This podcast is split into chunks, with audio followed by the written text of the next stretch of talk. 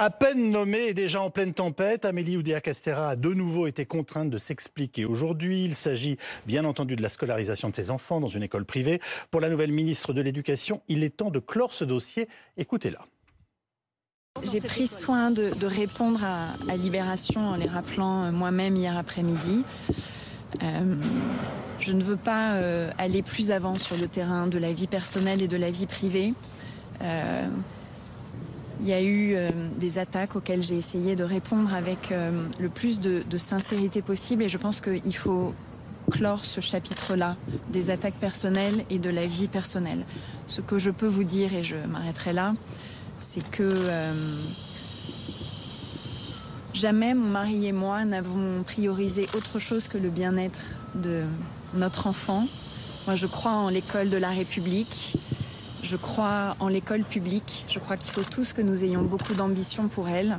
C'est ça que je vais dire ce matin. Avec nous ce soir pour commenter cette actualité, Jean-Rémy Girard, qui est professeur de lettres modernes, par ailleurs président du syndicat des lycées euh, et des collèges, le SNALC, Marie-Estelle Pêche, journaliste éducation et rédactrice en chef du service société de l'hebdomadaire euh, Marianne, Guillaume Tabar, éditorialiste politique au Figaro, et Amandine Atalaya, éditorialiste politique de BFM TV. Amandine, je commence avec vous. Comment la nouvelle ministre de l'Éducation a-t-elle réussi à s'empêtrer dans une polémique aussi explosive dès le lendemain de sa nomination? Elle, manque d'expérience politique et donc elle est maladroite et elle multiplie les maladresses. Euh, il y avait une autre option qui aurait été dès le début d'assumer euh, d'avoir scolarisé ses enfants bah dans le privé en défendant par ailleurs l'école publique. Enfin, mm. c'était assez simple de réfléchir à trois, quatre arguments. Euh, Gabriel Attal avait été confronté, lui, à un début de polémique parce qu'il avait fait ses scolarités dans une école privée, euh, l'école alsacienne. Il avait évacué et personne ne lui en avait voulu. Et donc, elle s'est pris les pieds dans le tapis dès le début de façon assez étonnante parce que hum, on aurait pu penser que ça aurait été très cadré cette réponse à une discussion avec Gabriel Attal, des mots choisis. C'était pas très compliqué d'être percutant là-dessus dès le début. Et s'ajoute une autre question qui est ensuite a-t-elle euh, menti Ce qui bah serait euh, désastreux. On n'a pas la réponse sur le a-t-elle menti euh, ou pas? Alors cette interrogation. On a des petits doutes. On a des, gros doutes, oui. C'est sur le fait que l'école où était scolarisé son fils, dont elle dit l'avoir sorti, c'était parce qu'il y avait, selon elle, beaucoup d'heures pas remplacé. Hmm. Euh, une enseignante euh, a contesté euh, cette version en ligne. Des parents d'élèves de cette école contestent aussi le fait qu'il ait pu manquer, qu'il ait pu manquer des heures. Et, si c'est le cas, ça va être très difficilement tenable. Donc là, elle a deux boulets. Elle a d'une part un très mauvais départ qui risque, à vrai dire, d'entraver toute la suite parce que si mal parti, c'est difficile d'en sortir. Et puis ce cette question du mensonge qui n'est pas encore euh, levée. Donc on verra demain si Emmanuel Macron souhaite ou pas la défendre lors de sa conférence de presse. Bah oui, alors Guillaume Tabar, est-ce qu'on en est déjà à se demander si elle peut rester à son poste? Écoutez, je pense que dans l'intérêt même de, la, politique scolaire que veut mettre en place le gouvernement, il faudrait qu'elle reste parce que ce qui est quand même hallucinant au point de départ de tout ça, c'est qu'il puisse encore y avoir une polémique sur la scolarisation des enfants que ce soit des enfants de ministres ou enfants pas de ministres, euh, comme si, euh, alors quand même la guerre scolaire de Mitterrand, c'était il y a plus de 40 ans, hein, euh, comme si il était encore suspect et quelque part illégitime de placer ces enfants dans le privé. Il faut quand même pas oublier que la polémique, après, il y a eu la, polémique sur la justification qu'elle a donnée. Mais le point de départ, c'est ça, c'est dire comment vos enfants sont dans le privé, c'est pas normal. Et ensuite, le deuxième point. C'est pas ça qu'on lui reproche. Je crois que la société bah, française aujourd'hui est assez mûre et mature pour apporter ça. Le point départ, c'est il y a quand même des. C'est le manque de clarté de ses réponses. Il y a aussi, je pense à Boris Vallot, le patron du groupe socialiste, qui a dit il n'est pas normal qu'un ministre de l'Éducation mette ses enfants dans le, dans le privé. ce procès, il Boris Vallot a le droit d'être borné, mais là, là, là, c'est pas la question. Et le second point de la polémique, c'est effectivement sur ces fameuses euh, heures manquantes et ces, ces, ces absences non, non remplacées. Euh, là aussi, euh, c'est Papendiaï lui-même, qui n'est pas, pas vraiment un dangereux réactionnaire, qui avait posé euh, la question de ces heures manquantes et de la nécessité de répondre à ce qui est quand même un fléau et en l'occurrence qui concerne l'école publique. C'est pas c'est pas dénigrer tous les professeurs ou c'est pas dire que, rien ne va dans l'école publique que de pointer qu'il y a un problème d'heures non remplacées auquel les ministres veulent, s'attaquer. Et elle a souligné, il serait quand même malheureux que, sous prétexte d'une réponse mal calibrée de la part du ministre, on en vienne à ne pas euh, se focaliser sur le sujet de fond, qui est quand même celui du fonctionnement de l'école publique. Marie-Estelle Pêche, vous voulez réagir Elle, a surtout pointé l'absentéisme des, des, profs, c'est ça ce qu'elle a voulu dire. D'autant plus On l'a très bien compris. C'est d'autant plus absurde qu'en réalité, l'absentéisme scolaire aujourd'hui, c'est tout autant dans l'enseignement public que dans l'enseignement privé. Il y a énormément de professeurs qui manquent à l'appel pour X raisons, et notamment parce que tout simplement on manque d'enseignants euh, globalement dans l'enseignement public et dans l'enseignement privé sous contrat. Mmh. Euh, même à Stanislas, je ne suis pas allée vérifier, mais je suis persuadée que vous avez des jours et des heures euh, qui ne sont pas remplacés. et c'est le problème, en réalité, c'est qu'elle a voulu être trop honnête initialement. Euh, habituellement, les, ministres de l'Éducation nationale, on sait qu'on va toujours regarder où ils ont mis leurs enfants. Elle aurait dû le savoir, elle aurait dû s'y préparer. Elle ne, elle ne, s'est pas préparée suffisamment. elle a été naïve? Et elle a donné trop de détails. Parce qu'en réalité, que faisait Luc Ferry? Il disait Oh, moi, c'est ma femme qui est catholique, alors bon, euh, voilà, on les oui, oui. Euh, mes enfants, mes enfants se faisaient harceler. Enfin, il, il, habitait quand même dans le nord de Paris. Il les a mis à l'école alsacienne qui est hyper élitiste. C'était un choix élitiste en réalité. Et c'est cet élitisme que n'assume pas généralement l'élite politique, l'élite en général. C'est-à-dire que le fait d'être dans une forme d'entre-soi, bien évidemment.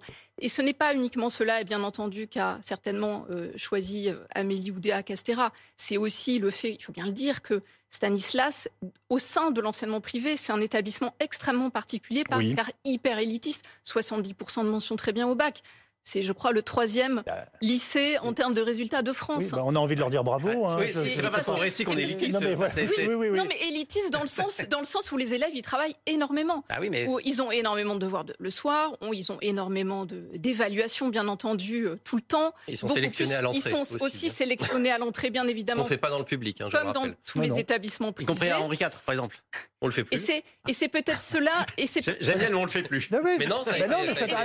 On laisse terminer Marie-Estelle. Et c'est là où elle est c'est là, où elle est c'est là où elle est un peu déconnectée, où elle peut paraître un peu grande bourgeoise déconnectée, parce que Stanislas, évidemment que les Français, la plupart des Français n'entreront jamais, ne mettront jamais leurs enfants à Stanislas parce qu'ils n'habitent pas dans ce quartier, parce qu'ils n'habitent pas à Paris et parce que le, parce que c'est c'est encore une fois un peu une sorte de caricature de l'enseignement privé en termes d'élitisme. Ce qui ne il ne s'agit pas de dire que c'est un, un établissement qu'il faudrait supprimer ou que voilà c'est pas le sujet mais c'est vraiment très particulier. Il faut bien comprendre le contexte. Jean-Rémy Girard, comment vous avez vécu tout ça? Ah, alors nous, on représente les personnels. Hein, au SNAC, les personnels se sont sentis violemment insultés, hein, les personnels de l'école publique. très clairement. Mais oui, parce qu'en fait, et le problème, c'est pas du tout qu'elle ait mis ses enfants dans le privé. Même dans le privé à Stanislas, d'autres ministres faisaient ça euh, avant elle. Il y a la petite polémique de début. Voilà. Voilà. On peut faire deux jours là-dessus. Elle explique. Euh, et euh, voilà, c'est qu'elle a en fait tenu un message politique dans sa réponse. Elle n'a pas parlé mm. juste en étant euh, j'étais une mère, je tenais au bien de mon enfant, etc. Mm. Elle a dit il y avait un paquet d'heures non remplacées dans cette école, une, école primaire du 6e arrondissement de Paris. Permettez-moi d'en douter, déjà. Mm. Et deuxièmement, elle a dit, et j'ai fait ce que font des centaines de milliers. Enfin voilà, c'est-à-dire, et ensuite en disant, eh ben maintenant ils sont là et ils sont bien, ils sont heureux et tout le monde a bien compris, bah, sous-entendu, il serait dans le public, il serait moins bien, il serait mmh. moins heureux. Et effectivement, tous les collègues du public se sont dit, mais si la ministre ne joue même pas, si notre ministre ne joue même pas dans notre camp, ça va devenir extrêmement compliqué. Vous vous êtes senti humilié? Alors moi, je me suis pas senti. Non, mais pas à titre personnel. Mais... Non, non, mais c'est le sentiment finalement qui est, dominant. J'essaie de, mettre des mots sur les choses. C'est vraiment de la colère. Hein. Là, c'est vraiment de la colère. C'est vraiment, euh, c'est vraiment un certain agacement parce qu'on est. Et il s'agit pas de relancer la guerre publique-privée, mais on est dans deux systèmes qui ne fonctionnent pas de la même manière. Et qui n'ont pas les mêmes contraintes. Qui n'ont pas les mêmes contraintes. Il y en a un qui sélectionne, un qui ne sélectionne pas. Ça ne veut pas dire euh, que d'un seul coup, il faudrait supprimer tout le privé, etc. néanmoins. besoin du privé. Néanmoins, alors, on peut imaginer d'autres systèmes, d'autres pays le font pas. En tout cas, en France, c'est comme ça. La loi risque pas de changer la semaine prochaine. Mais néanmoins, les enseignants du public se disent nous, on accueille tout le monde. Nous, on est dans les conditions souvent les plus difficiles. Le ministère lui-même a sorti les indices de positionnement sociaux qui montrent que dans les 10% des familles les plus favorisées, il y en a 70% qui mettent leurs enfants dans le privé. Oui. Euh, et que C'est de la sociologie, ça s'appelait tel père, tel fils. Euh, Mais c'est ça, en fait, c'est presque la prédiction autoréalisatrice, c'est-à-dire on pense que le privé est meilleur, du coup le privé devient meilleur. vous voyez Girard, que la ministre elle-même sorte ça, là c'est vraiment compliqué. Hein. Si j'ai bien noté, vous deviez la rencontrer. Euh, on doit la rencontrer demain. Demain, voilà. Ben, Qu'est-ce que vous allez lui dire, à part Bienvenue Amélie? Alors, on va lui. Non, non, mais on a beaucoup de dossiers euh, à traiter avec non, elle. Mais là-dessus, hein, vous m'avez compris. Mais là-dessus, on va lui dire, mais ce que je vous dis là, en fait, hein, c'est-à-dire que nous, on n'est pas là pour juger des choix personnels, on n'est pas là pour juger le fait qu'elle mette ses enfants ici ou là, c'est pas notre problème d'organisation syndicale.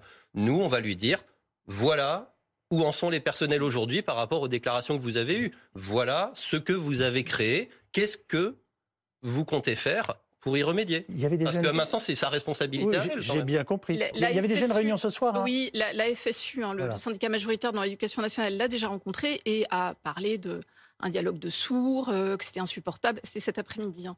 Et euh, alors évidemment, euh, ils préparent une grève. Euh, 25 janvier, 1er février, une grève de bienvenue d'ailleurs, parce qu'ils ont remarqueté un peu bah, leur oui. annonce de grève. Hein, forcément, euh, il fallait, c'est assez compréhensible. Et, euh, et oui, ça, ça part pas très bien pour l'instant. Ça On part pas très bien Ils l'ont ils l'ont dit, ils ont dit qu'ils l'a trouvé fermé, etc. Mais on se doute bien aussi Bah. qu'il y a une part de jeu syndical. hein, si je peux Oui, oui, oui, permettre. oui, oui, vous on avez est dans raison, la poursuite de cette polémique. Ils vont pas dire elle est formidable. Euh, voilà. Ça, Ah, Les propos de la ministre, en tout cas, ont choqué bien au-delà du monde enseignant, vous l'avez compris, à tel point que Gabriel Attal, en personne, a tenté de désamorcer la crise. C'était samedi. On écoute le Premier ministre. La ministre euh, s'est exprimée en transparence sur les choix qui ont été les siens dans sa famille et sur euh, sa vie. Pour ce qui est de la question des absences euh, non remplacées, là je trouve aussi qu'il y a beaucoup d'hypocrisie chez certains commentateurs ou chez certains politiques. Il suffit d'échanger avec euh, des Français, avec euh, des parents d'élèves, pour mesurer que cette question-là est un enjeu important. Est-ce que ça veut dire que c'est euh, la faute de euh, nos enseignants, de nos équipes pédagogiques, de nos euh, chefs d'établissement? Évidemment que non. Vous savez, moi, c'est un sujet, quand j'ai été nommé au ministère de l'Éducation nationale il y a six mois, que j'ai pris à bras le corps. On se retrousse les manches sur ce sujet-là. Alors, il- parle de sincérité dans la première réponse de la ministre à Amandine, mais il se serait bien passé d'une pareille polémique, hein, quand même. Oui et non. Ah bon? Ah oui et non? Bah, en fait, euh, humainement et politiquement, Gabriel Attal, il a non seulement adoré ce ministère, mais en plus, il y a marqué des points. C'est quand même Oui. ce qui l'a mené à décoller sur le plan politique. Donc, il pense qu'il faut la de toute dégager? façon, bah non, mais il n'avait pas envie de quelqu'un de trop brillant non plus. Euh, Et Ah. s'il avait voulu choisir quelqu'un de euh, très fort politiquement, horrible ce que vous euh, dites. de bah non, c'est la politique. Hein. Il l'aurait, il l'aurait fait. Et d'ailleurs, on sait que Gabriel Attal a déjà dit qu'il garderait la main sur ce ministère. Donc, a été fait un choix ça saute aux yeux, c'est pas une interprétation d'une ministre qui n'est pas la plus politique ni la plus expérimentée pour ce poste. Non, mais vous êtes en train de nous dire, il voulait quelqu'un qui ne prenne pas trop la lumière. Et là, bah, il, a- il est- il est bien tombé. Euh, alors. oui, alors c'est peut-être un peu au-delà de ses Sur ce espérances poste-là, parce hein. que là où ça devient difficile, c'est qu'il y, y a une différence entre quelqu'un qui prend pas Moi, trop la lumière choque. et quelqu'un qui dès le début euh, se, se vautre complètement dans la polémique euh, politique. Euh, là, c'est aller, euh, là, c'est aller trop loin parce que ça, ça nuit finalement maintenant quand même euh, sacrément à Emmanuel Macron qui avait marqué des points, notamment auprès de l'opinion de droite, oui. sur l'école, sur l'autorité, sur les premiers pas de Gabriel Attal et qui là est en train de Mm. perdre ce crédit. Guillaume Tabar. Oui, je pense que la- l'axiome que, que rappelle Amandine est juste, mais il est juste euh, quand on a suffisamment marqué euh, un ministère. Pour prendre un exemple plus ancien, euh, lorsque Nicolas Sarkozy, qui a plutôt marqué de son empreinte le ministère de l'Intérieur, euh, en 2007, président nomme Michel Alliot-Marie ministère de l'Intérieur, je pense qu'il se dit bon, euh, c'est pas elle qui me, qui, qui, me me oublier dans, dans ce ministère, mais parce que il y a été à plusieurs reprises. Ouais. Là, Gabriel Attal, il y a passé cinq mois, et précisément, il doit se faire entre guillemets pardonner de quitter si vite ce ministère. Bah oui. Et donc, pour le coup, je pense que euh, ça leur est plutôt arrangé d'avoir quelqu'un qui tienne la route dès, dès le début. Moi Et là, c'est vrai que ce, ce Et- petit, ce petit dérapage sur verglas, il- je pense qu'il s'en En fait, on dit pareil, qu'ils tiennent la route, Bah, mais sans être trop brillants. Il, il Bah, avait, bah, bah, bah, Il souhaitait cumuler en réalité aussi. Il avait, il avait demandé à cumuler Hein euh, mini- Premier ministre et, et ministre de l'Éducation nationale. Il en a été question à un moment donné, ce qui paraît un peu assez hallucinant parce que le travail quand même d'un Premier ministre, euh, c'est, il, pas, il, Donc, il, il pas voulait les vraiment garder ce Il ministère. voulait garder la main en tout cas. Et Emmanuel Macron en a fait son domaine réservé. Enfin, ça fait, c'est, c'est un peu une prise en sandwich là pour le, le- la, la ministre de l'Éducation nationale. Et- Elle a, elle a intérêt quand même, si je puis me permettre, à, à- à- à, comment dire, à se libérer un peu de cette double tutelle parce que ça va, ça va être très compliqué pour elle. Ne serait-ce que avec les syndicats Non, mais qui, euh, s'ils n'ont pas de réponse suffisamment forte du côté de la rue de Grenelle, iront tout de suite toquer à la porte et euh, de Oui. la présidence de la République et de Matignon. C'est absolument ingérable, en fait, un- une façon, cette, cette façon de fonctionner, si vraiment ça se confirme. Mais attention, on va voir des, secrétariats d'État quand même, hein, qui Oui, vont oui, être, oui. euh, des secrétaires d'État qui vont être nommés. Donc je pense que ça va se, tout ça va se décanter un petit peu à l'éducation nationale. On parle d'un secrétaire d'État pour les Jeux, les Jeux Mhm. Olympiques, d'un secrétaire d'État pour l'éducation nationale. Ça va, tout ça va, va changer quand même dans les jours qui viennent. Le président, euh, le Premier ministre, dites-moi, vous étiez très désiré bah oui, on se demande pourquoi l'école marche pas mieux, du coup. Si tout Oui, le monde en s'y effet, c'est exactement la question que je me Effectivement, pose. c'est fou. Hein. Euh, et puis, si tout le monde s'y intéressait, enfin, ça fait quand même six ans qu'ils sont au pouvoir, euh, on pourrait imaginer qu'ils aient fait des choses euh, aussi. Non, enfin, c'est moi qui suis pas là pour dire la politique ceci, la politique cela. Mm. Moi, je suis représentant syndical. euh, moi, je défends les conditions de travail des personnels. Oui. Enfin, on est dans la plus grave crise de recrutement que l'éducation nationale a jamais connue. Là, aujourd'hui, en ce moment, ces dernières années, on n'a jamais eu autant de mal à recruter des professeurs. Il y en a de plus en plus qui veulent partir. Nous, quand au SNALC, on organise un congrès sur comment quitter l'éducation nationale, on fait ça le pleine. Euh, voilà, on en est là.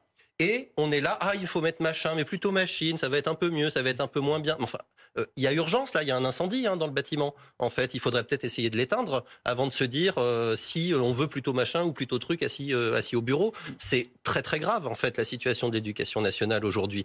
Et c'est quand même une fois encore là un- le message qui a été envoyé est quand même un message mais incroyablement contre-productif par rapport à des personnels Mm. qui sont en fait ceux sur lesquels ceux qui font que ça s'est pas encore effondré. C'est parce qu'en fait on, on tient le truc euh, à bout de bras euh, que on s'est pas encore effondré. Et Qu'est-ce qu'on entend? Vous êtes trop absent. Mais oui, c'est pas de notre faute. Si à un moment on tombe malade, on tombe malade. Enfin, euh, tout le monde. Enfin, ça existe dans les entreprises, ça existe dans le reste de la fonction publique. On est d'ailleurs moins absent que le reste de la fonction Non mais publique. pardonnez-moi, le ce problème, des heures non remplacées, il existe. Le problème, Mais, c'est c'est- le- mais- c'est mais le- qui, mais qui a supprimé les remplaçants? Enfin, ils, ils sont pas, ils sont pas Mais- évaporés dans la Et nature, que- les quelle est la cause aussi Ça veut dire qu'il y a un problème que- de recrutement Ouais. Mais, Mais c'est bien- pas- mais oui, mais on- c'est ça. Il y a un problème de recrutement. On ne, on supprime des postes déjà, premièrement. hein. Dans le second degré, les six dernières années, on a supprimé plus de 8000 postes alors que le nombre d'élèves a augmenté. Sur quoi, à votre avis, on prend ces postes qui sont supprimés souvent?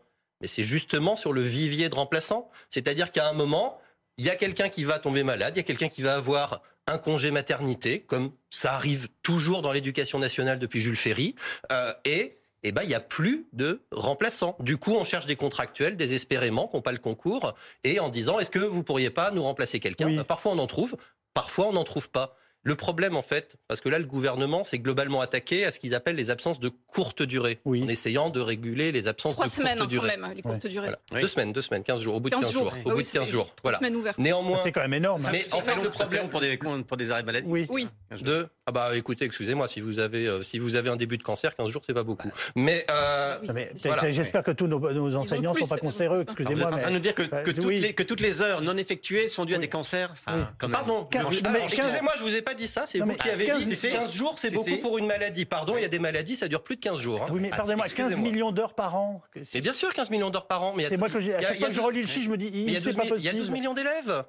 Il y a plus de 800 000 profs. Il faut bien dire, sûr, que- 15 il faut dire millions d'heures par même an. qu'une grosse partie de ces heures sont liées à des histoires de, de, de formation, de voyages scolaires. Il y a- mais de- de- de- voilà, on compte tout dedans. sont- le professeur tout. qui est en sortie oui, scolaire, il est en train, il est en, calendrier qui en fait, il est en train de faire cours. Le professeur, il n'est pas dans l'établissement, mais il est en train de faire une activité pédagogique avec des élèves. Quand vous avez un échange en Angleterre, en Allemagne, en Espagne, enfin, vous êtes avec les élèves, vous Alors, êtes en train peux- de travailler. Ou, de- ou des heures de formation ou de délégation qu'ils on ont peut- prises aussi sur, du- sur du temps scolaire actuellement. Et ce que voulait faire Gabriel Attal, c'est précisément faire en sorte que tout toute l'activité non directement scolaire, en tout cas non affectée à l'enseignement des, des- des- des enfants, se passe hors des soit heures de cours. prise en dehors du temps euh, des cours. Mais oui, Et là, c'est un vrai vous- changement culturel. Ah bah c'est surtout que ça a une dégradation monstrueuse des conditions de travail. On n'arrive déjà pas à trouver des professeurs Ouais. et on leur dit bah maintenant Non. votre formation vous allez la faire en plus. Un autre Vous allez avoir du temps alors- de travail en plus. Vous pensez que vous allez recruter avec Les- euh, les- les gouvernements- c'est pardon, les- gouvernements successifs aussi ont, ont essayé de faire en sorte que les enseignants se remplacent entre eux. Par exemple, pendant un voyage scolaire, vous en avez trois qui, accompagnent les élèves. Les autres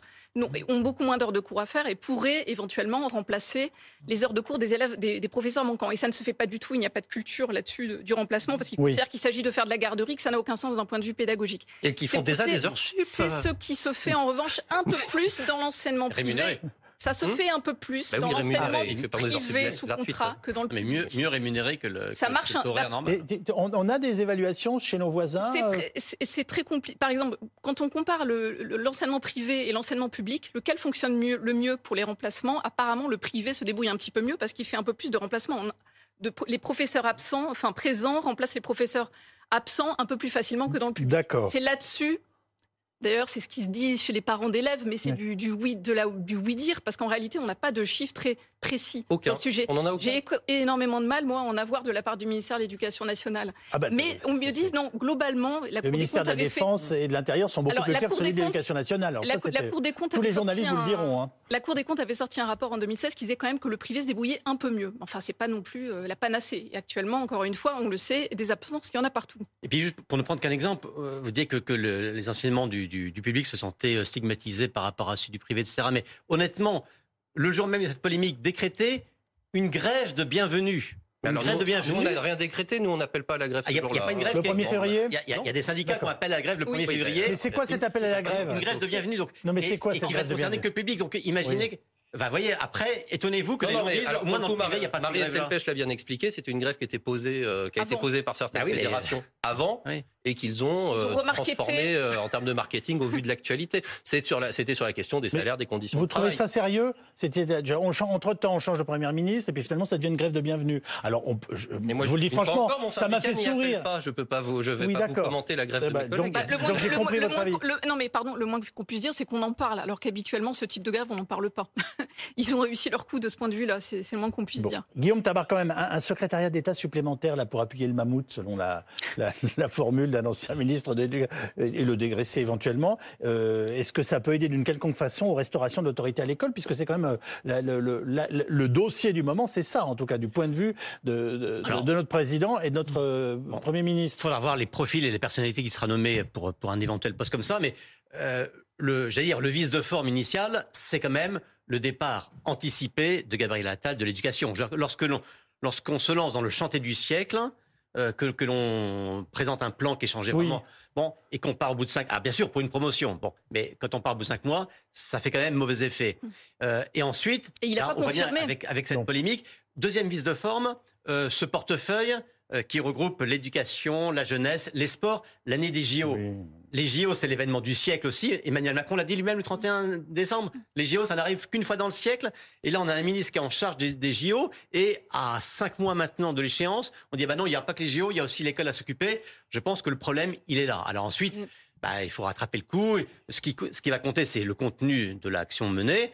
Bon, mais sincèrement, c'est pas euh, un ministre délégué ou un secrétaire d'État qui va changer fondamentalement les choses. Alors, si on lui colle deux ministres euh, supplémentaires, notre ministre de l'Éducation nationale, qu'est-ce qui va lui rester De de faire tourner la boutique la plus compliquée va en bien France? suffisamment, d'autant Oui, que oui. quand on est à la Boulot, tête, non mais quand on est à la tête d'un ministère, on sait bien qu'on peut pas mettre les, les mains dans le cambouis sur tous les dossiers et qu'il s'agit de donner surtout un cap et une ligne. Donc ce sera de toute façon, c'est toujours utile.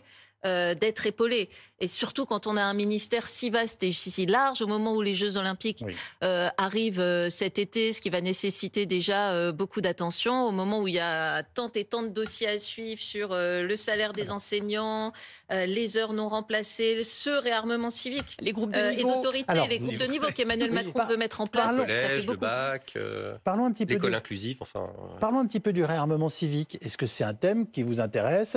Et qu'est-ce que vous attendez du discours du président demain, notamment, par exemple, sur la question de l'uniforme Nous, on n'attend rien des discours politiques, hein, pour le faire vite, Euh, parce que une fois encore, nous, on juge aux actes. Là, à un moment, c'est bien de nous parler de l'école, c'est très sympathique de nous dire c'est une priorité, c'est une priorité, c'est une priorité. Le Mais- réarmement civique à l'école, est-ce que c'est quelque chose pour notre jeunesse qui vous paraît important? Voilà. Alors, si ça passe par euh, le SNU obligatoire, probablement pas.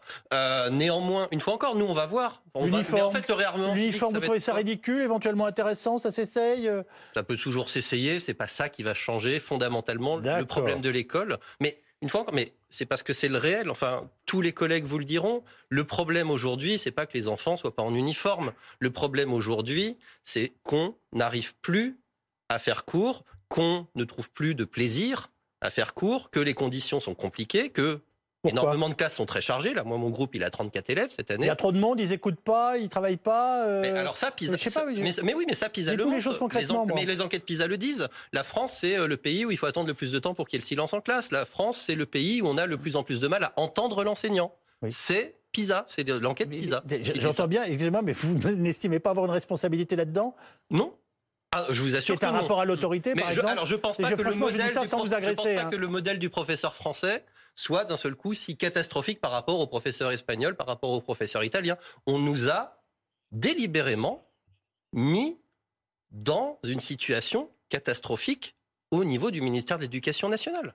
On a des salaires qui sont très bas, Tout le monde le dit aujourd'hui. Je crois que ça ne fait plus débat. C'est, euh, enfin pour, deux, Ma- pour passer Emmanuel un bac Macron plus a promis de vous augmenter. hein. Mais Il a Ah, augmenté les débuts de carrière. il a augmenté les débuts de carrière. Bah, c'est justement quand on augmente en début de carrière qu'après ça a des répercussions. Excusez-moi. Mais justement pas, puisque Ah bon le début de carrière, c'est le moment où vous restez le moins longtemps, en fait. Il a augmenté les toutes premières années et ensuite euh, vous stagnez euh, Et pendant il, très, il aurait pas dû le longtemps. faire Mais j'ai bah, toujours, mais j'ai c'est mieux toujours pas compris le rapport avec l'autorité. hein. les débuts de carrière. Entre le salaire et l'autorité. Mais, mais il y a un rapport direct. j'avais des profs, ils avaient une autorité naturelle, d'autres qui n'en avaient aucune. Euh, les gens le- qui nous le surveillaient, métier- non mais pardonnez-moi, le métier les gens qui nous surveillaient, parfois il suffisait qu'on nous dise fais ça, hop, c'était fait dans la seconde, et d'autres qui étaient incapables de le faire. Mais- Je parle de nos mais surveillants, aujourd'hui, on mais- fait ça. Moi, j'ai des parents qui me tombent dessus. Pardon, mais le, le système a complètement changé. Enfin, on n'est plus dans l'école de ce temps-là. Elle n'existe plus, Ah, hein, de merci ce temps-là. beaucoup. Elle n'existe plus. Non, non, mais c'est pas grave. euh, euh, mais elle n'est- enfin, il faut se dire que les souvenirs d'enfance, c'est pas l'école d'aujourd'hui. En partie clairement. à cause des parents, beaucoup aussi. Mais en partie à l'école Le primaire aujourd'hui, mais pour donner un chiffre du ministère, Oui. à l'école primaire, les enseignants sont plus agressés par les parents que par les Ouais. élèves aujourd'hui. Voilà, ça c'est un chiffre, une donnée factuelle que vous En trouvez. même temps, à sur le 6 site du ans, euh, ministère. Mais- non. Ah non, mais oh, oh, il y en a Alors- qui ont de- il y en a qui ont de l'imagination. Mais néanmoins, enfin, mais néanmoins, il devrait juste pas être agressé du tout. On est d'accord. Et ce métier qui est dévalorisé dans le salaire, dans sa représentation, l'enquête bien-être Oui. du ministère de l'Éducation nationale, on est, mais on est au, le moral dans les chaussettes. Les enseignants, Ça, ils ont le moral dans les chaussettes, plus que la moyenne de tous les autres métiers, alors qu'on est à bac plus 5, on est un métier intellectuel. Et Bah- là où on a la- le pire résultat, c'est sur la représentation du métier dans la société. Bah, un métier qui est mal payé et qui est mal vu dans la société, et bah oui, l'autorité, c'est très très Ils difficile sont au en train de devenir dépressifs, nos profs, Bah, C'est une parce profession sont qui mal va mal. C'est une profession qui va mal, qui se sent mal aimée, qui se considère comme mal payée, parce qu'effectivement, c'est un niveau bac plus 5. Et un, et un des enjeux d'ailleurs des prochains mois, ça va être la formation des enseignants, une rénovation de la formation des enseignants. C'est ce qu'avait euh, dit euh, Gabriel Attal et ce, que, ce, que, ce à quoi va devoir s'atteler euh, Amélie Oudéa Castera.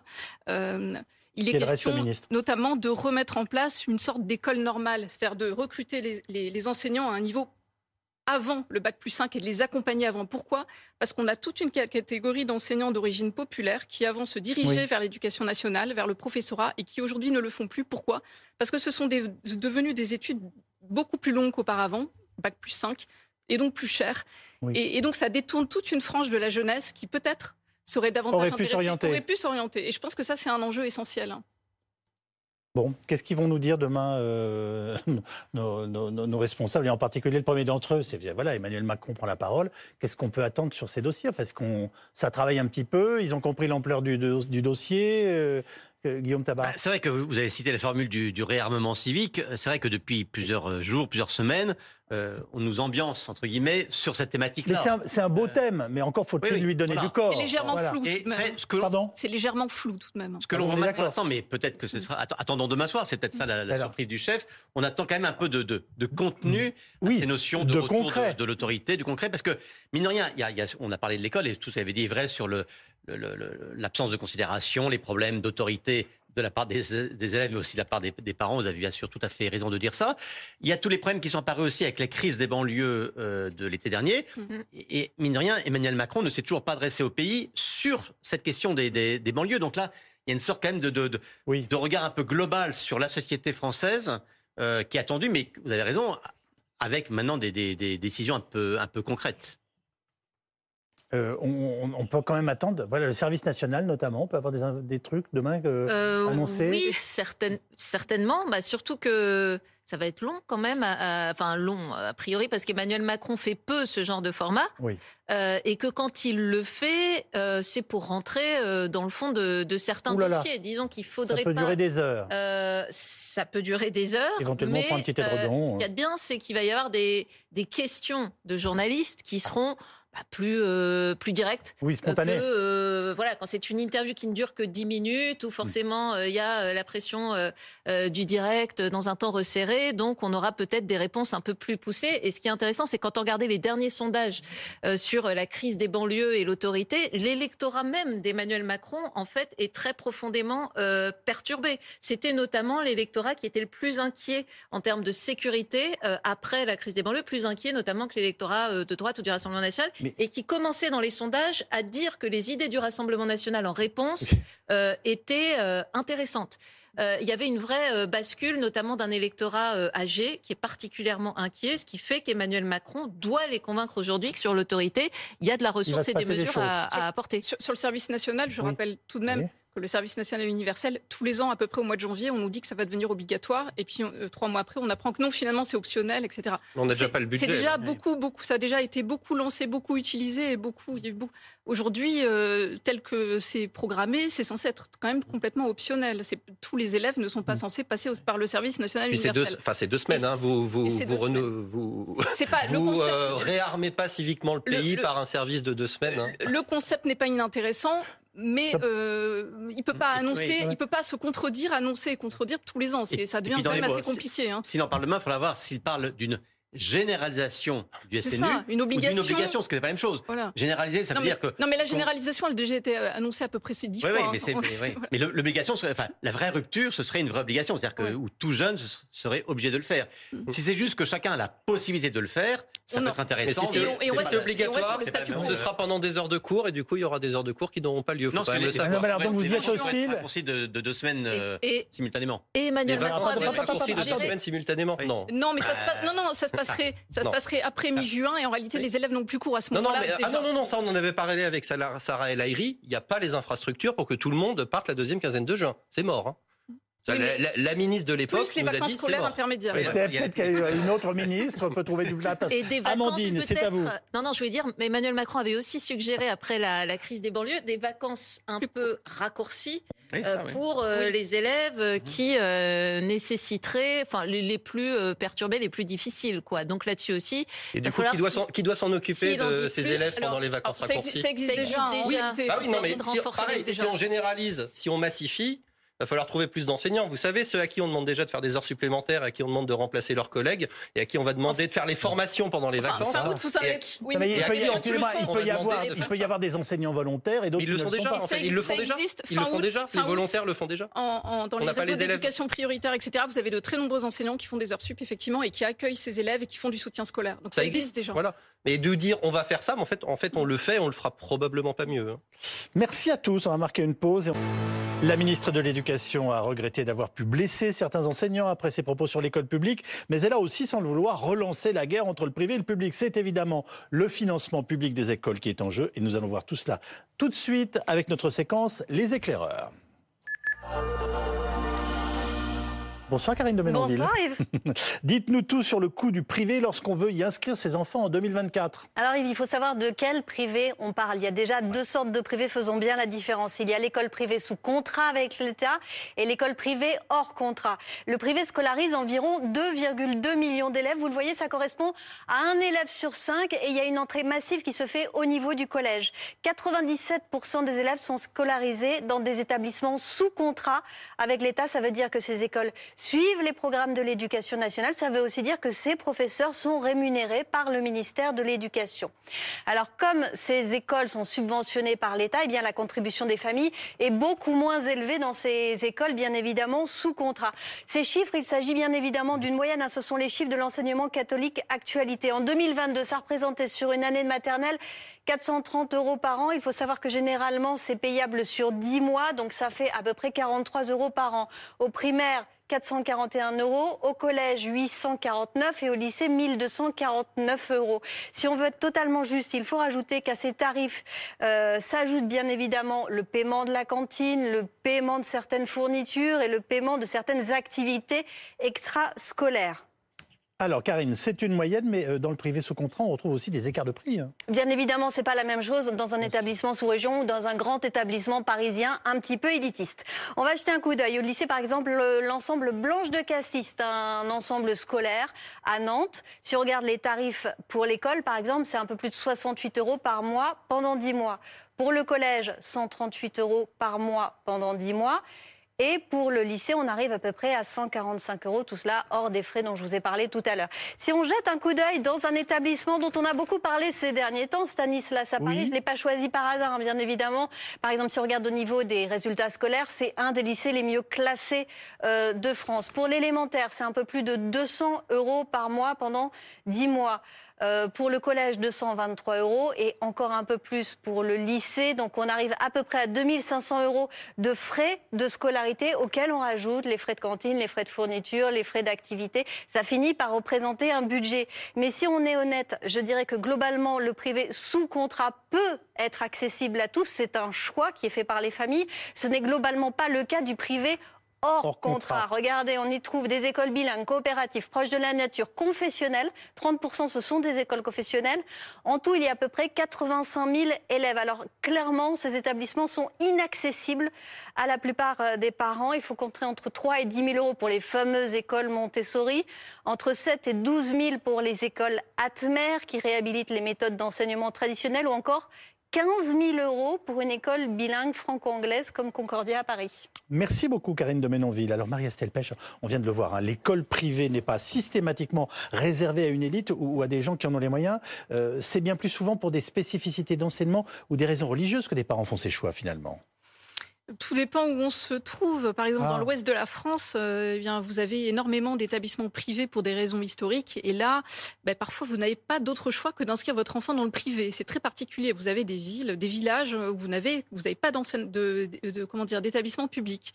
Euh, quand vous êtes dans des grandes villes, le choix du privé, il faut bien dire que les gens regardent quand même beaucoup les résultats. Euh, il y a une, le, le, le, comment dire, les, les, surtout dans une ville comme Paris, des villes comme Lyon, comme Bordeaux, vous pouvez vous déplacer facilement d'un établissement à l'autre. Bah, les gens ils jaugent, ils comparent, euh, le taux de mention très bien, etc., etc. Ça joue énormément, évidemment, et c'est ça qui est prioritaire dans le choix des parents euh, qui inscrivent leurs enfants dans le privé, beaucoup plus aujourd'hui que euh, des, raisons confessionnelles. À Stanislas, c'est un peu particulier parce que c'est un établissement catholique vraiment très traditionnel, et donc vous avez une part quand même de familles qui vont aussi pour des raisons confessionnelles parce qu'ils veulent un enseignement euh, catholique religieux mmh, mmh. assez, enfin, assez une présence, voilà. Et mais en réalité, même à, même à Stanislas, les, la part de, de familles, on va dire, bigotes, qui vraiment qui irait pour ces raisons-là, est est, minoritaire, vraiment minoritaire. Et dans l'ensemble des établissements catholiques aujourd'hui, il faut bien voir que l'aspect catholique a quelque chose d'un peu d'un petit vernis euh, que certains, quand on gratte un peu, il n'y a pas grand-chose en dessous. Et euh, alors ça ne veut pas dire que les gens n'y vont pas quand, je me souviens d'une enquête qui avait été faite précisément par l'enseignement catholique pour essayer de comprendre les, les, les, les raisons pour lesquelles les motivations, familles. Et ce qui ressortait quand même pas mal aussi, c'était les valeurs. Alors c'est un peu flou. Des valeurs humanistes, bon, euh, chrétiennes, mais sans être forcément chrétiens ni croyants eux-mêmes. D'ailleurs, Amélie Oudéa Castera, c'est assez amusant parce qu'elle est allée jusqu'à dire Mais attention, moi je ne suis pas baptisée, je ne suis pas croyante. comme, si comme si ça permettait de justifier le fait qu'elle avait inscrit ses enfants dans une école confessionnelle. C'est un peu le monde chaque fois qu'elle prend la parole, je pense qu'elle commet une erreur. Alors, euh, Jérémy Girard, à titre personnel, trouvez-vous dérangeant que votre ministre mette ses enfants dans une école privée? Non, dites-moi sincèrement. Non, non, je m'en fiche euh, complètement. Je m'en moque. Elle met ses enfants où elle veut. Peut-être pas le cas de tous vos confrères et vos consoeurs. Alors oui, mais une fois encore, moi je parle pour le SNAL. Le SNAL qu'on syndique d'ailleurs les professeurs euh, du privé sous contrat. Euh, donc on connaît leurs difficultés aussi parce qu'ils en ont. C'est pas tout à fait les mêmes que celles du public, mais ils ont aussi des, des, difficultés. Hein. Ça a beaucoup de pression, notamment, y compris d'ailleurs des familles.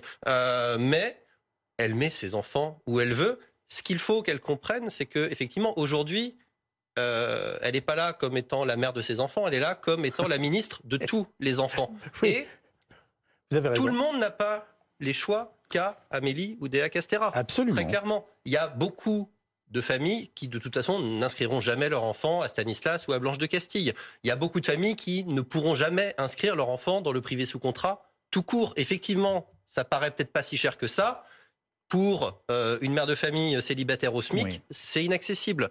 Et partant de là, effectivement, qu'est-ce qui reste à ces familles qui ne peuvent pas, qui sont sur des listes d'attente mm. très, parce que beaucoup de privés ont des listes d'attente très longues, eh ben, il va rester le public. Et ce qu'on voit, c'est qu'effectivement, on n'est pas sur ces 100% des pauvres qui seraient dans le public et 100% des riches qui seraient dans le privé, mais c'est ultra majoritairement les plus défavorisés sont très très très très très largement dans le public. Il y a, il existe encore hein, ces, euh, ces, privés euh, un petit peu anciens où euh, les élèves très très en difficulté, on a une sorte d'établissement privé de la dernière chance. Ils existent, ils sont ultra minoritaires aujourd'hui. Aujourd'hui, ce que l'on constate, c'est qu'effectivement, les familles les plus favorisées, les plus aisées, mettent très très très majoritairement leurs enfants dans le privé et c'est effectivement sur des questions de résultats. Si vous prenez les résultats au brevet dans les collèges, par exemple du 92, pour sortir de Paris, mais pas trop, euh, voilà, et eh ben vous voyez que les collèges publics ont des résultats qui sont ce qu'ils sont, et puis il y a un collège privé au milieu euh, de la circonscription. Lui, paf, il est à 90%, effectivement. Euh, donc, le privé entraîne le privé dans ces cas-là. C'est-à-dire, vous vous dites, ah bah oui, il y a un bon taux de réussite. Du coup, moi, qui euh, suis la scolarité de mon enfant à fond, et mon enfant va l'avoir, hein, le brevet déjà, de toute façon, eh bien, il va aller dans l'endroit où il y a un bon taux de réussite. Je vais le dire d'une autre manière. Moi, dans mon lycée public, mmh. vous mettez les élèves de Stanislas, moi aussi, je vous obtiens 70% de mention très bien au bac. on, peut, tout de même ajouter que l'élitisme, c'est pas que les lycées privés et les collèges privés. Hein. Vous avez, un, ne serait-ce qu'à Paris, un, pourcentage d'établissements de, publics extrêmement élitistes bah qui sont également extrêmement courus par les familles. Et dans le 6e arrondissement, Bien où, vit, nos, euh, grands lycées. où vivait la ministre à l'époque là, vous avez, des, vous avez le lycée Montaigne, vous avez Henri IV, Louis le Grand, qui est pas très loin. Euh, vous avez donc c'est la Parler de séparatisme scolaire, par exemple, en parlant du 6e arrondissement, n'a aucun sens. Aussi dans le 6e euh, arrondissement, dans le 6e Arrondissement. dans la banlieue parisienne Dans la banlieue parisienne, oui. Bien sûr. Les enfants de pauvres, dans le 6e arrondissement, vous allez les chercher, hein. euh, même dans le public. Ça va être, alors, vous n'allez pas en trouver énormément. Quand je reviens à la politique parce que l'opposition s'est évidemment saisie de cette polémique. Et écoutez quelques réactions ce matin. Elle a commencé par le mépris, à l'égard euh, des enseignants, à l'égard de, des personnels de l'éducation nationale. Et finalement, on se rend compte que c'était davantage que du mépris, c'était un mensonge. Et je pense que c'est un mensonge qui la disqualifie pour continuer à occuper cette cette cette fonction. Euh, Madame la ministre a menti euh, sur la réalité de cette école publique. Il y a l'école publique en France, mais il y a plusieurs écoles publiques dans des quartiers comme le 6e arrondissement. On sait bien que les écoles publiques ont plus de moyens, ne serait-ce que parce que les parents qui la fréquentent ont le pouvoir d'interpeller les pouvoirs publics. Le ministère de l'Éducation n'est qu'à quelques mètres euh, de cette école. donc je pense que la ministre a tort, car je ne vois pas comment cette situation est possible. Et si la ministre a menti, je ne vois pas comment elle peut continuer euh, cette action euh, publique.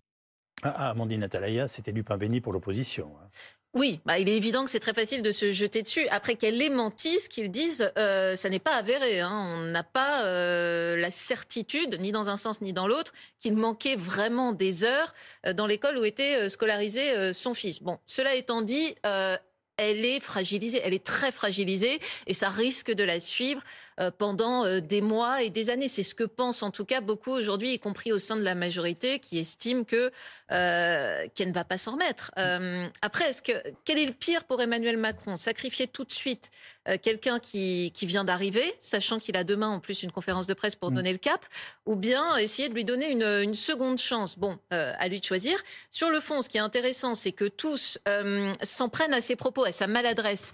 Mais il n'y a pas vraiment de débat sur le fait que plus aujourd'hui, en tout cas, et c'est intéressant, qu'elle ait mis ses, enfants dans le privé. Parce que fut un temps, je regardais par exemple sous la gauche, sous François Hollande, tous les ministres, et c'était revendiqué, euh, avaient mis leurs enfants dans le public. C'était une espèce de, il fallait avoir eu ses enfants dans le public presque euh, pour être nommé ministre de l'Éducation nationale. Najat Vallaud-Belkacem, Vincent Payon, euh, Benoît Hamon, qui fut éphémère, mais, mais c'était le cas.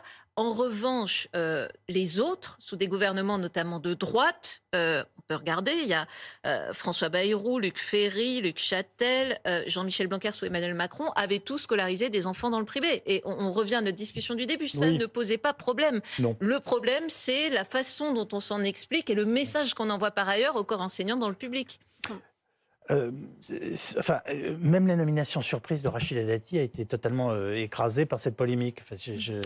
pas totalement. Laissez une chance à Rachida Dati. Ah, non, mais, non, mais sur les dernières 48 la lumière Non, mais sur les dernières 48 heures. Sur les dernières 48 heures, oui. Alors que. Alors qu'on était tous convaincus que ça allait être l'objet des débats. Oui, d'autant que Rachida Dati a donné une interview aux Parisiens où elle a parlé d'un mépris de classe qui aurait pu susciter le débat et la polémique sur, sur sa nomination. Mais là, en termes oui, de ah. proportionnalité, Amélie Oudéa a malheureusement pour elle tout écrasé. Bonsoir Franck Péco, vous êtes secrétaire général du syndicat national des enseignants et des personnels des établissements privés. Merci beaucoup d'être avec nous et vous êtes vous-même professeur d'histoire-géographie. Euh, j'imagine que vous seriez bien passé de ce coup de projecteur sur les établissements privés en ce début d'année, non? Monsieur Kelly, bonsoir, bonsoir aux intervenants. Donc j'écoute avec attention les interventions, mais il me semble qu'il y a une erreur de terminologie dès le départ. Il me semble que le débat, il, part, il ne part pas dans la bonne direction, en tout cas d'un point de vue légal. Euh, on parle de qui On parle de quoi? On parle de parents qui font le choix d'inscrire leurs enfants dans un établissement public ou privé, mais associé à l'enseignement public par un contrat avec l'État. C'est ainsi qu'on dispose de la loi de Bré, 1959. La loi de Bré, elle organise les relations entre l'État et les établissements privés. Elle leur propose soit d'intégrer l'enseignement public, clairement et simplement, ou alors de passer hors contrat, aucun contrat, ils sont coût de scolarité 10-15 000 euros par an, ou alors un contrat dit simple, ça c'est l'enseignement dit spécialisé, les IME, les IMP, les ITP, pardon, ce sont les établissements qui représentent 5 000 personnels environ. Ou alors, troisième solution, et là on parle de cela ce soir, les établissements associés à l'enseignement public par un contrat avec l'État. Si vous faites le tour des établissements, y compris ceux dont on parle, vous ne verrez jamais sur le fronton d'établissement associé à l'enseignement public par contrat. Aucun n'assume la signature entre le directeur et l'État, entre le président de l'association de gestion et l'État de ce contrat d'association avec l'État. C'est de, de l'enseignement public dans des murs Pardonnez-moi, je ne comprends pas votre. Votre propos. Que voulez-vous nous dire? Que voulez-vous mettre en avant? Soyons simples et directs. Que Madame la ministre a contourné le service public par une forme de service public. Le problème principal, il est là. Madame la ministre, visiblement, apparemment, sur les informations dont on dispose, ne semblait pas satisfaite du travail d'une enseignante, d'une équipe enseignante par rapport à un de ses enfants. Et du fait de ses capacités d'intervention, elle a pu contourner la carte scolaire du public en inscrivant dans l'établissement du service public, même privé comme celui-là, et qui normalement devrait être fondé sur un besoin scolaire reconnu. Le besoin scolaire reconnu, c'est ce qui permet l'ouverture des classes publiques ou privées sous contrat, mais associées à l'enseignement public. Oui. Et donc, Madame la ministre, elle, nous a posé un problème intéressant. Elle illustre assez bien cette capacité d'une certaine classe sociale aisée à contourner les règles qui s'imposent à la majorité. Et c'est là qu'il y a un problème qui a du mal à passer. Donc vous êtes choqué par ce qui s'est passé. Je, je, fais réagir en plateau et je me retourne à nouveau vers vous. Vous voulez réagir? Non mais moi, au-delà de ce débat, parce que là, on est, aussi reparti pour la guerre euh, privée-publique, etc. Bon, très bien, on peut en faire euh, des, des, heures et des heures. Des heures et des heures. Mais, mais là, le vrai problème, en fait, c'est quand même la nomination aussi du ministre qui n'a pas de compétences particulières en ce qui concerne l'éducation nationale. On a quand même connu Jean-Michel Blanquer qui avait été recteur, qui avait une idée très précise de ce qu'il voulait faire. On ne peut pas prendre que, des recteurs pour être ministre de l'Éducation nationale. Et un bon ministre, c'est quelqu'un qui sait s'entourer. Point barre. Hein. On a vu aussi des ministres qui étaient politiques. Euh, bah, Gabriel Attal était est un vrai politique. Il a été élu. Il a fait, il a fait un peu ses preuves. Elle, elle ne les a pas faites, ces preuves. Et, c'est quand même un énorme ministère. On a l'impression qu'elle est propulsée comme ça, sans avoir, on ne sait même pas quelles sont ses idées. Est-ce qu'elle a elle-même des idées précises sur ce qu'elle veut faire en termes de réforme, etc. Ça, donne l'impression, il y a une, on a, ça donne l'impression quand même d'une sorte de légèreté dans, dans, dans, ce qui concerne sa nomination. Même sa directrice de cabinet là, qui va, qui devrait être nommée, et quelqu'un qui ne vient pas non plus du, du ministère de l'Éducation nationale, qui a fait, qui a travaillé à Carrefour, euh, qui a été directrice certes de cabinet d'Elisabeth Borne. Donc Or, on sait bien qu'il faut savoir dialoguer avec les syndicats quand on est au ministère de l'Éducation nationale, que c'est un, un mastodonte aussi, ce ministère. Donc, n'avoir aucune expérience, ne pas bien connaître euh, ce système administratif, etc., je pense que c'est quand même un souci. Je ne sais pas comment elle va, peut-être qu'elle va un peu mieux s'entourer par ailleurs avec ses conseillers techniques, etc., mais c'est un petit peu mal parti là pour l'instant. Ça, c'est sûr. Vous, vous, avez l'air surpris par les propos de votre confrère. Non, j'ai essayé de les comprendre. Ah. Mais euh, voilà, non, parce que, une fois encore, oui, le privé, sous contrat, comme hors contrat d'ailleurs, permet de contourner ce qu'on appelle la carte scolaire, effectivement, puisque Normalement, quand vous êtes dans le public, vous avez un établissement d'affectation qui dépend de votre lieu de résidence. Oui. Le privé déroge complètement à cette règle, puisque vous pouvez demander à un établissement qui est même pas dans la même ville, effectivement, de prendre votre enfant. Et euh, si l'établissement dit oui, eh bien, du coup, euh, il prend votre enfant. Mais effectivement, dans le privé sous contrat, les professeurs, ça a été rappelé, sont payés par l'État. Et je pense que d'ailleurs, le privé sous contrat, on est quand même assez content que les professeurs soient payés par l'État. Euh, on est d'accord aussi que là, c'est pas la question de la guerre publique-privée qui est le point numéro un. Néanmoins, le problème majeur, c'est de rendre le public attractif. Aujourd'hui, on est dans un système dissymétrique où il y a une partie qui peut choisir qui vient et il y a une partie qui ne le peut pas. La partie qui ne le peut pas, il faudrait quand même lui mettre des avantages comparatifs de l'autre côté afin d'équilibrer un petit peu la balance. Vous voyez, nous on a les contraintes, mais on n'a pas d'avantages. C'est forcément un peu plus compliqué. Modulo, deux, trois établissements à Paris, etc. J'entends bien. Mais euh, la plupart des Français n'habitent pas Paris. Franck Péco, je reviens à ma première question. Est-ce que vous comprenez que les propos de la ministre aient pu choquer les enseignants et des parents d'élèves? Ça choque les enseignants, les enseignants du public et les enseignants du privé sous contrat. Les enseignants du privé sous contrat n'ont pas à être les faire-valoir d'une certaine classe sociale qui a les moyens de contourner la carte scolaire. Nous, nous sommes là pour les élèves, pour les apprentissages scolaires des élèves. Nous ne sommes pas seulement salariés de l'éducation nationale, nous sommes des agents publics en mission de service public. Disait toute la prose du Conseil d'État, euh, du Conseil constitutionnel, etc. Lorsqu'un inspecteur premier ou second degré vient inspecter un enseignant dans des murs privés, il vient de s'assurer de la qualité de son intervention dans le cadre des programmes des instructions du ministre de l'Éducation nationale. Et c'est tout. Tout ce qu'il y a autour, c'est du facultatif. Ce qui rassure les parents lorsqu'ils viennent dans le privé sous contrat, c'est la certitude d'avoir des enseignants qui vont agir dans le cadre des programmes des instructions ministérielles, c'est-à-dire qui vont pouvoir préparer leurs élèves à passer les épreuves du DNB, du bac, du bac professionnel, etc., etc., etc.